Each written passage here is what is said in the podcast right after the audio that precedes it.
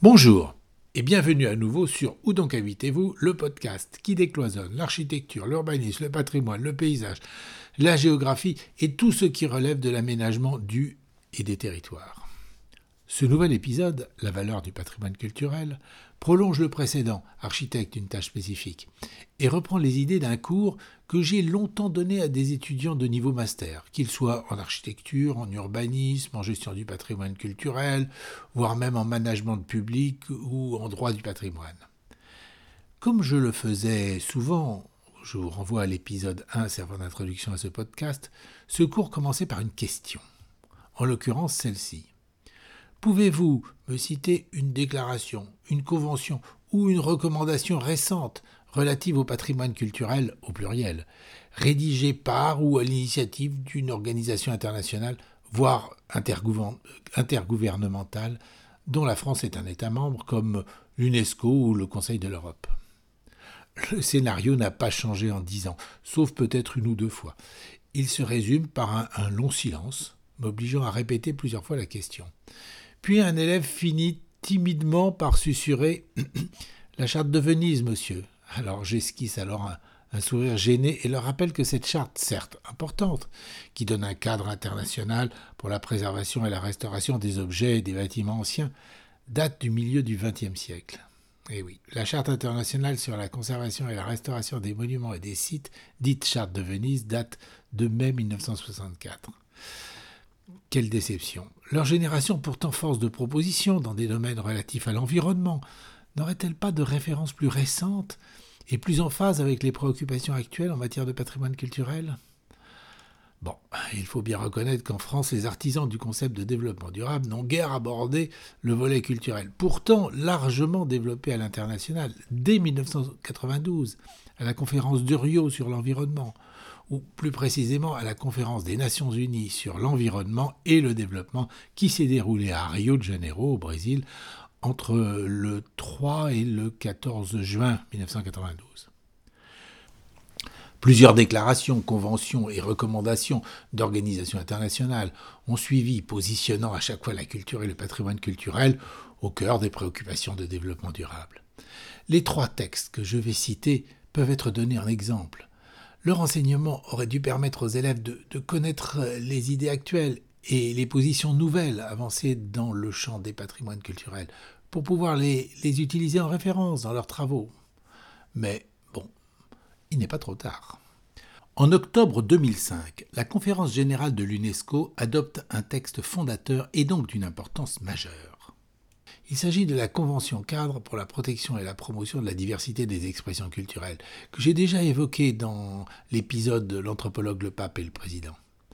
Pour mémoire, cette convention, dont je cite ici des extraits, reconnaît, je cite, l'importance des savoirs traditionnels en tant que source de richesse immatérielle et matérielle, et reconnaît que la diversité des expressions culturelles, y compris des expressions culturelles traditionnelles est un facteur important qui permet aux individus et aux peuples d'exprimer et de partager avec d'autres leurs idées et leurs valeurs.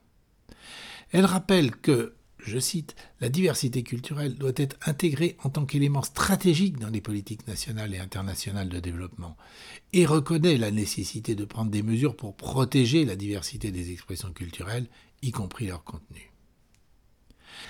La même année et, le même mois, en octobre 2005, le comité des ministres du Conseil de l'Europe adopte la Convention cadre sur la valeur du patrimoine culturel pour la société, dite Convention de Faro.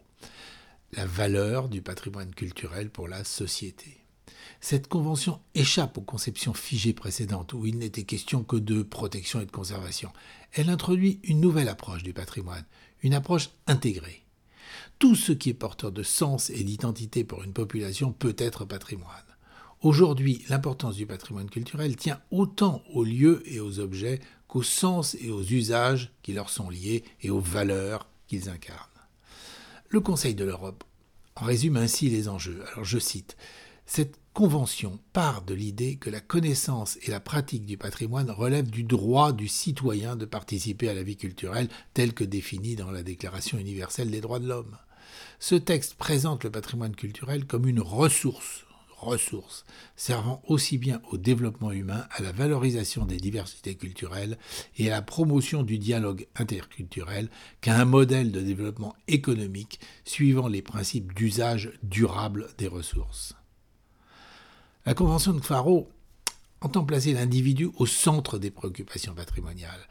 Il lui permettra, elle lui permettra de se réapproprier ses droits culturels indispensables à sa dignité et au libre développement de sa personnalité, prévus dans l'article 22 de la Déclaration universelle des droits de l'homme. Cette convention de Faro est à mettre en parallèle avec la recommandation de l'UNESCO sur les paysages historiques et culturels adoptée en novembre 2011 par l'UNESCO. Par cette recommandation, l'UNESCO prône une approche holistique de la gestion des paysages urbains historiques, intégrant les objectifs de conservation du patrimoine urbain et ceux du développement socio-économique. Le patrimoine urbain est considéré comme un atout social, culturel et économique pour le développement des villes. L'approche centrée sur le paysage urbain historique dépasse la conservation de l'environnement physique pour appréhender l'ensemble de l'environnement humain dans ses éléments matériels et immatériels. Elle vise à améliorer la durabilité des processus et des projets de planification et d'aménagement en prenant en compte l'environnement bâti existant, le patrimoine immatériel, la diversité culturelle, les facteurs socio-économiques et environnementaux et les valeurs des communautés et des populations locales. Ces propos sont extraits du site euh, du patrimoine mondial de l'UNESCO. Pourquoi ces conventions et recommandations internationales, censées fonder une culture du vivre ensemble, recherchées aujourd'hui, ont tant de mal à être diffusées, enseignées, voire même acceptées, autant dans l'enseignement de l'urbanisme et de l'aménagement que dans celui de l'architecture ou celui du patrimoine? Le besoin d'enracinement local est-il à ce point antinomique avec les fondements de notre République, comme je l'ai entendu dire récemment? Ne peut-on considérer le patrimoine culturel autrement que par sa protection?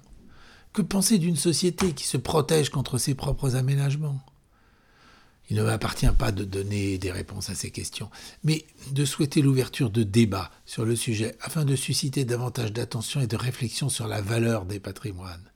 La valeur au regard de l'actualité marquée par des sujets qui peuvent paraître éloignés, mais qui ne le sont pas tant que ça, les migrations, les sectarismes, les tensions sur le climat, voire même la pandémie, et je vous renvoie à l'épisode Culture et climat.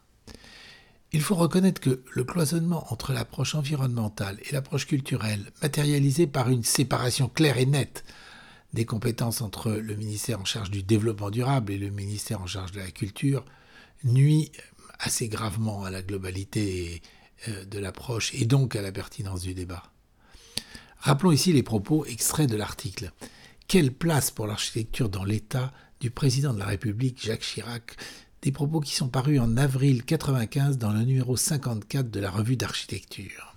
Je cite il est vrai que notre tradition administrative sépare ce qui touche au développement de la construction, qui relève de l'équipement, et ce qui touche de la protection, qui relève de la culture et de l'environnement. C'est souvent un surcroît de complexité dont pâtissent les administrés. Eh oui. Une complexité d'autant plus difficile à traiter que le sujet n'apparaît pas encore prioritaire pour une grande partie de ces administrés. Les points de vue contradictoires des différentes générations d'habitants, voire des différentes classes sociales, brouillent le discours émergent sur la culture et les patrimoines. Ce sont ces mêmes contradictions qui conduisent aux mêmes incompréhensions dans de nombreux autres domaines, notamment l'écologie.